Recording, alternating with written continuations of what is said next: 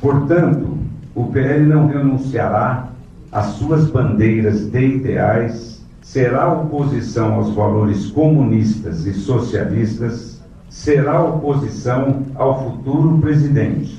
O Partido Liberal.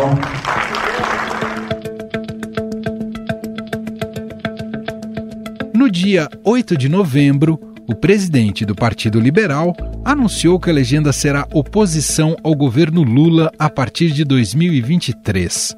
Não apenas isso, o PL quer transformar Jair Bolsonaro em um líder dessa oposição. Para isso, lhe foi oferecido o cargo de presidente de honra da sigla. Segundo Valdemar Costa Neto, o presidente terá toda a estrutura que necessitar, incluindo moradia em Brasília, junto de um poupudo salário. Consultei a bancada e convidamos o presidente Bolsonaro para ser nosso presidente de honra e fazer parte da executiva nacional do partido, para que ele possa continuar cultivando esses milhões de, de, de seguidores que ele, que ele tem. E a estrutura vai ser a que ele necessitar. Em uma tentativa de agradar Jair Bolsonaro, o PL se enfiou em uma canoa furada e resolveu questionar as urnas eletrônicas. É no Brasil inteiro, são as urnas de 2020 para baixo, são as urnas antigas. Todas elas têm o mesmo número. Não tem patrimônio, não tem como controlar a urna. Você vai checar a urna antes da eleição, são todas com o mesmo número.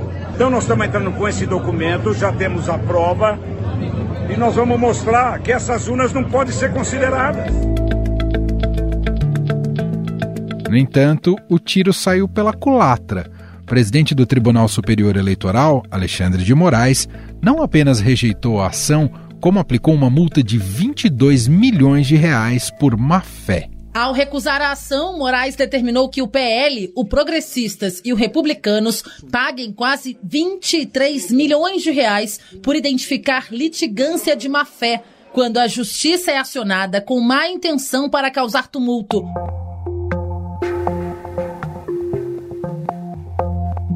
O aceno aos bolsonaristas e à extrema-direita fizeram com que partidos que estavam na coligação de Bolsonaro nas eleições, como o PP e o Republicanos, começassem a se descolar do PL. PP e republicanos estão trabalhando juntos. O que isso quer dizer? Que as equipes jurídicas estão conversando para que as duas peças que serão protocoladas, devem ser protocoladas no Tribunal Superior Eleitoral até amanhã, tenham o mesmo tom.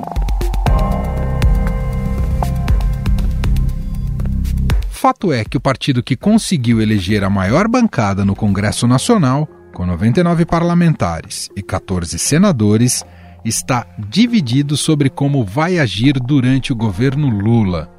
Uma ala do PL defende isolar bolsonaristas radicais, como Carla Zambelli, para evitar atrito com o novo governo. Em última instância, senhores generais quatro estrelas, vocês são os guardiões da nossa Constituição.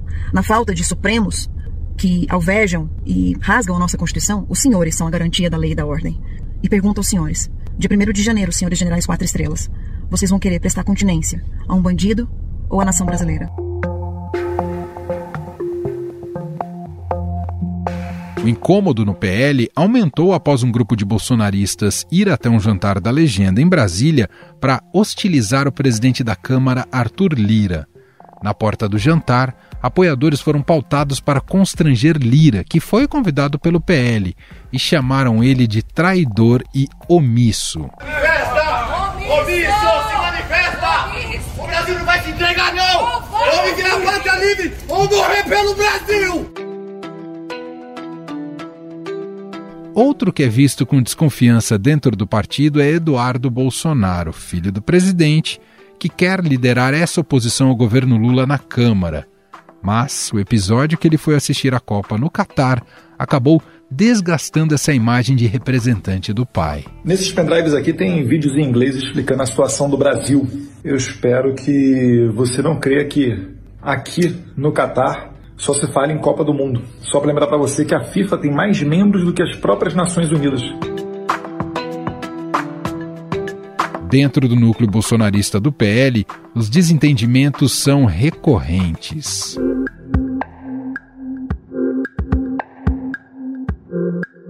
No jantar, promovido pela legenda para apaziguar os ânimos, as coisas não saíram como planejado. Carla Zambelli cobrou do presidente que liderasse seus apoiadores na porta dos quartéis, o que foi rechaçado por Bolsonaro. O líder do executivo atribui que um dos motivos de sua derrota tem a ver com o um episódio em que a deputada corre atrás de um homem negro com uma arma em punho, alegando que tinha sido agredida, o que era mentira. Ele não falou publicamente, ele não falou para todos os, os, deputados eleitos, os senadores, mas ali num canto, com a deputada Carla Zambelli, há relatos que teve uma conversa mais, mais forte, mais quente, mais gesticulou mais.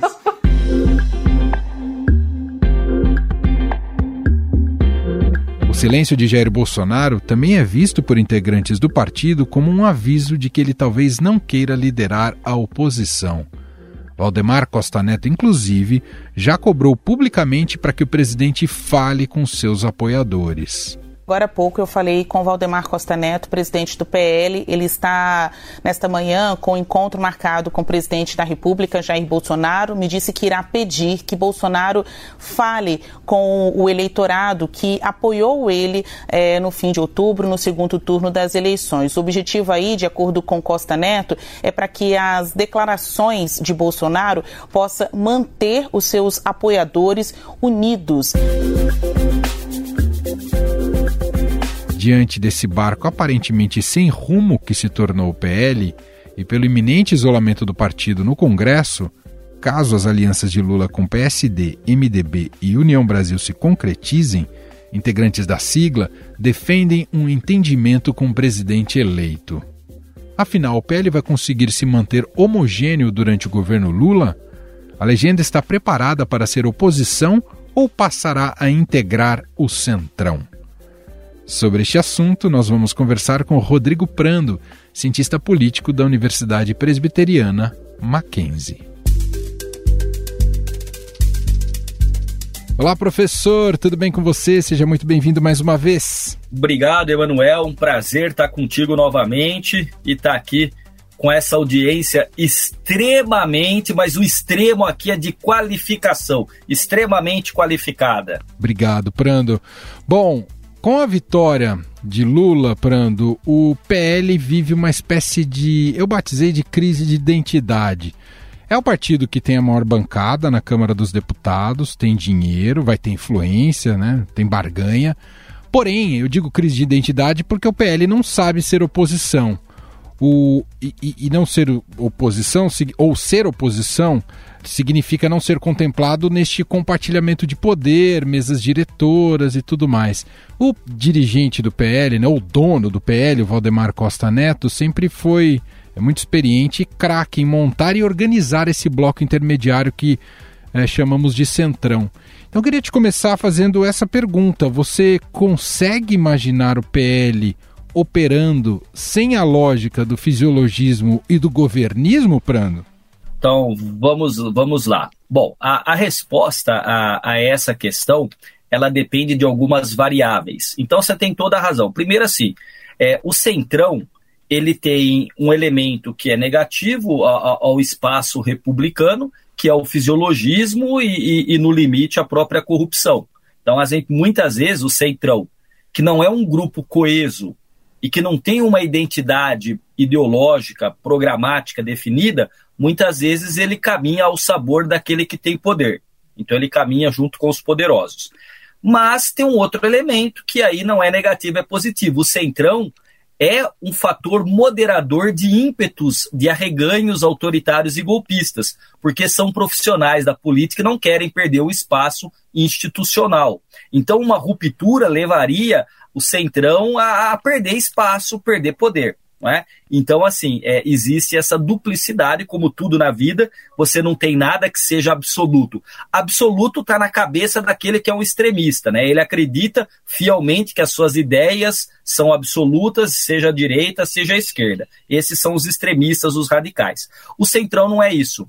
E o PL, dentro do Centrão, eu imagino que vai fazer uma leitura é, especialmente no início do governo. Por quê? Porque nós já sabemos hoje, pelo que se lê é, de quem acompanha a, a, a, dinâmica de Brasília, esse xadrez político, não é?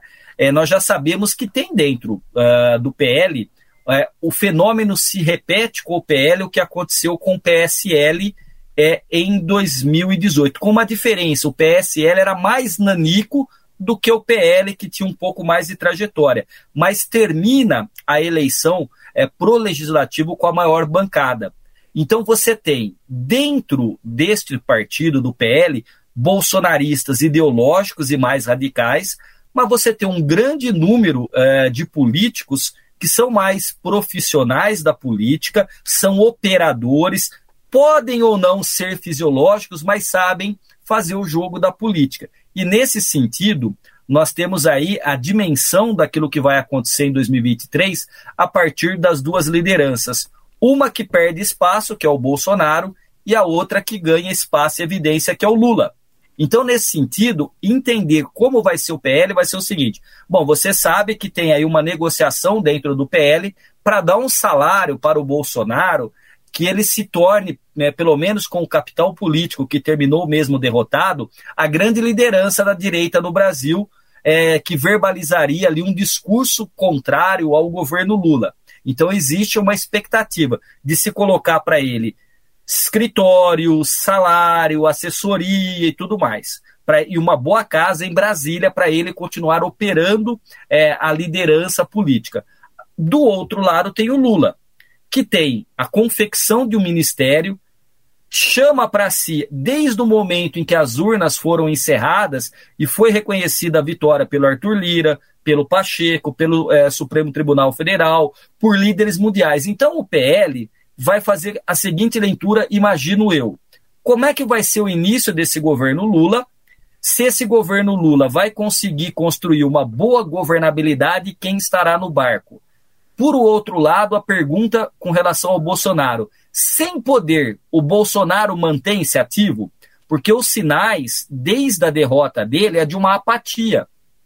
Então a pergunta vai ser a seguinte: será que vale a pena investir em alguém que já não tem mais poder, porque é, há uma diferença fundamental. Você ter bolsonaristas é, históricos aí, como Zambelli, os filhos do presidente, General Mourão e tantos outros, que tinham projeção quando o Bolsonaro tinha poder e era presidente. Agora eles terão uma projeção, mas sem este amparo institucional e este simbolismo do Bolsonaro. Então, isso me faz crer que ele vai, eles, ele PL, dentro do Centrão, vai ponderar muito se vai querer ser uma oposição ou se vai querer algum naco de poder. Bom, como você muito bem destacou, Prando, muito desse futuro do PL também passa pelo futuro político do Bolsonaro. Isso.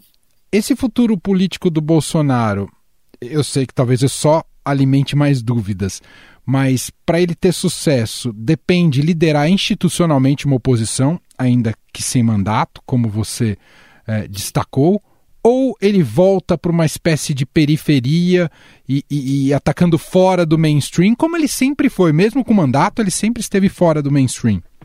Pois é, mas aí é, ele estava entre aspas fora do mainstream, ele estava entre aspas fora. Uh, do, do sistema, embora sempre estivesse muito dentro. Então, a capacidade comunicativa do Bolsonaro é algo inacreditável, porque ele conseguiu é, apresentar-se como velha política, tendo no bojo da sua própria vida tudo aquilo que era velha política. Ele conseguiu tentar se mostrar antissistema, mesmo estando dentro do sistema. Ele atacava a velha política e o fisiologismo e tinha todos os seus filhos e ex-esposas dentro da política, fora aquela negociação para as assessorias nos gabinetes. A grande questão é, é que a história e o contexto político mudou substancialmente. Em 2018, quando o Bolsonaro foi eleito, você tinha ali é, recentemente o processo de impeachment da Dilma, a força da Lava Jato, você tinha um antipetismo que ainda existe, mas naquele momento ele estava acirradíssimo, Hoje você já não tem todas essas condições postas. Então, o Bolsonaro pode politicamente cacifar-se para ser uh, uma liderança? Pode. Pode. Hoje a gente sabe que pelas redes sociais, uh, que por fora do, do, do campo institucional você pode. A grande questão é que você vai ter, de fato, uma maior dificuldade que isso aí está lá no Maquiavel, no Príncipe, no século XV. Você conquista o poder, é fundamental, mas a manutenção também é. E ele não teve a manutenção do poder. Foi o primeiro presidente a não ser reeleito. Agora, vamos pensar o seguinte: o Lula e o PT perderam quatro vezes. O Lula perdeu em 89, perdeu em 94, perdeu em 98 e o Haddad perdeu em 2018. O PSDB, os tucanos, perderam em 2002, 2006, 2010 e 2014. O bolsonarismo ganhou em 18 e perdeu em 22. Então ainda é muito recente para entender como é que será essa acomodação dessas várias camadas políticas que vão se superpondo. Agora, muito a gente sabe que depende da liderança do Bolsonaro. Ele acostumou-se facilmente a ser presidente, porque mandar e todo mundo obedecer, abaixar a cabeça, é muito bacana para muita gente. Agora, como é que ele vai reagir sem tudo isso? Essa mise-en-scène que tinha se perde.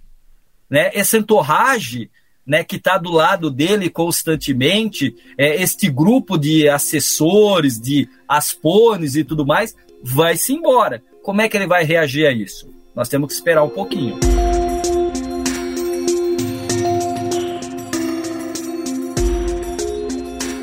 em tese, ele vai depender, você destacou do contexto que o ajudou muito em 18. Talvez ele dependa muito mais de um fracasso do governo petista do que necessariamente uh, uma, uma plataforma ideológica, uma, plata, uma agenda bem construída até 2026 era uma variável que eu ia colocar, eu interrompi para deixar passar a palavra para você, para não falar, mas é de fato. Então, a questão de, da dinâmica do novo governo, né? É, dessa forma que, por exemplo, Lula começou fazendo um discurso em que ele não conseguiu colocar num patamar de importância, por exemplo, a questão da responsabilidade fiscal e o novo Bolsa Família, dizendo, não, vai subir o dólar, o meu bolsa cai, bom, e daí eu não serei refém da Faria Lima. Esse discurso é um discurso que, de fato, pode levar a uma certa insegurança.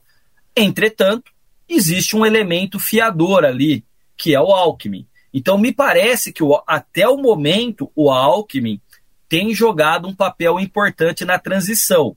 Eu quero crer, e não sei se isso se dará, que inclusive uma vez eu falei esta metáfora para você, porque a gente gosta de futebol, eu disse que o PT sempre foi aquele menino que descia para o play para jogar bola, então ele descia com a bola debaixo do braço, com o jogo de camisa, quando chegava para jogar, escolhia o time. quando começava a perder, emburrado, levava a bola, as camisas e voltava para casa. De uma maneira mais sociológico-política, é o conceito de hegemonismo. O PT quer sempre ser hegemônico.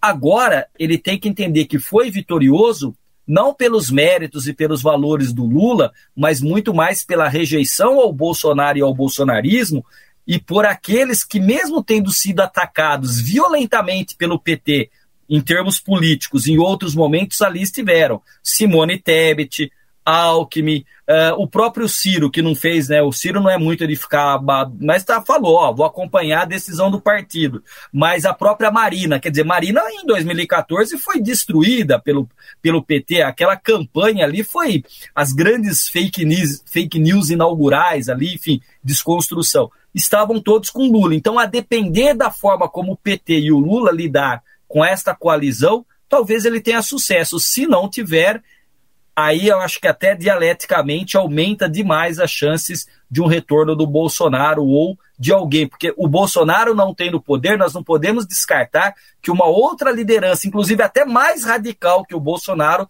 possa assumir esse protagonismo. Porque, diga, fale, Não, fale. Esse ponto é muito importante. Eu te perguntar se fica mais apertado esse espaço uh, dentro do Congresso Nacional, especialmente para essas vozes mais radicais, Eduardo Bolsonaro, Carla Zambelli, Nicolas Ferreira.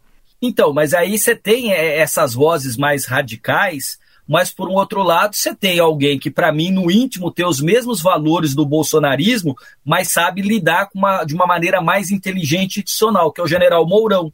Por exemplo, eu vejo muito mais o general Mourão se cacifando, talvez no campo de uma direita, uh, do que, por exemplo, Damares. Né? Pode ser que Damares tenha um carisma e se mostre alguém para além da, da condição de ministra, mas ali, veja, na condição de ministra, ela mandava e as pessoas obedeciam. Na condição de senador, ela vai falar e vai ter que receber de volta, porque o debate é aberto e franco. A mesma coisa com o Mourão. O Mourão, na condição de vice-presidente, até não falou muito, porque os filhos do Bolsonaro achavam que ele estava conspirando para assumir. Então, assim, acabaram colocando o general Mourão em silêncio obsequioso. E ele ficou. Mas ele foi eleito. Então, ele tem mandato por oito anos como senador. A depender do esvaziamento do poder simbolizado pelo Bolsonaro, o bolsonarismo vai ter que mudar de eixo. Ou escolhe alguém mais radical que consiga eletrizar a base, ou se modera com alguém que também tenha no íntimo esses valores, mas que tenha uma postura mais amena. A saber, né, Emanuel, não dá para a gente prever, porque a política é feita de erros e acertos no cotidiano, né? Naquele dia a dia de Brasília. Agora, se eu ganhar na Mega, na mega Sena da virada, nós fizemos o bolão lá, se eu ganhar na Mega Sena da virada, eu coloco uma pinto cabelinho de loiro, põe uma peruquinha, vou ficar andando em Brasília só para tomar nota e escrever umas, um pouquinho sobre este cenário, porque vai ser sociológico e politicamente um cenário muito interessante acompanhar Brasília em 2023. Você chega num ponto interessante, né? Que a gente começa aqui nossa conversa falando sobre o papel do PL. Estrategicamente, o PL, claro, tem uma bancada forte na Câmara, mas poderá ter um ponto de resistência de oposição ao governo, potencial de resistência e oposição ao governo mais forte no Senado Federal, é, por aquilo que consegue compor de coalizão de direita no Senado Federal e até com a candidatura do Rogério Marinho? Pode sim, pode, e, e o Senado mostra-se de fato com um perfil mais conservador. Mas aí tem uma questão também que eu acabei de colocar. Esses conservadores, é, essas figuras que são ideologicamente muito fortes, e aí eu cito novamente o nome do Mourão, por exemplo, da Damares, eles não vão falar sozinhos. Cada vez que pedirem a tribuna e usarem o microfone, a oposição também vai se levantar e vai falar. Então ali é diferente quando você é ministro, presidente ou vice-presidente, que você fala e a, e a maioria obedece. Quando você está na condição parlamentar, cada vez que você fala, o outro retruca e debate com você. Existe, pelo menos no campo do discurso, uma paridade de armas. E aí a gente tem que ver. Porque, vamos supor, é diferente você ser general, que chega bom dia! Todo mundo, você já viu os bom dias do general Mourão? É mais ou menos assim porque ele estava acostumado a comandar a tropa. Lá no Senado, ele é um senador, inclusive neófito. Não é de todo neófito, porque na condição de vice-presidente, ele teve que aprender a se virar neste ambiente. Mas ali, na condição parlamentar, ele não é general. Da mesma forma que era diferente o Moro como juiz, que falava, determinava, e o Moro, que foi para o campo da política e tomou chapéu, tomou caneta, tomou meia-lua jogando no campo da política. O Moro não foi, foi eleito? Óbvio, foi eleito. Mas você não vai falar para mim que as pretensões e o resultado daquilo que se esperava do Moro foi uma Copa do Mundo ganha. Muito pelo contrário. Se fosse pensar na pretensão presidencial, o Moro foi eliminado na, na primeira fase da Copa. É? Rodrigo Prando, cientista político do Mackenzie, gentilmente mais uma vez conversando aqui com a gente, com a nossa produção. Obrigado, viu, professor? Manuel, sempre um prazer. Um abraço para você, para a equipe técnica que fica nos bastidores e para todos os ouvintes, aqueles que acompanharão nas redes sociais, que, como eu disse, uma audiência extremamente qualificada. Um abraço cordial a todos e uma boa Copa do Mundo também, que talvez ela desanuvie esse clima tenso que a gente está vivendo ainda. Estadão Notícias. Este foi o Estadão Notícias de hoje, segunda-feira, 5 de dezembro de 2022. A apresentação foi minha, Emanuel Bonfim. Na produção, edição e roteiro, Gustavo Lopes, Jefferson Perleberg e Gabriela Forte.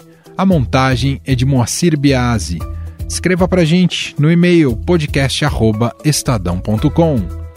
Um abraço para você, uma ótima semana e até mais.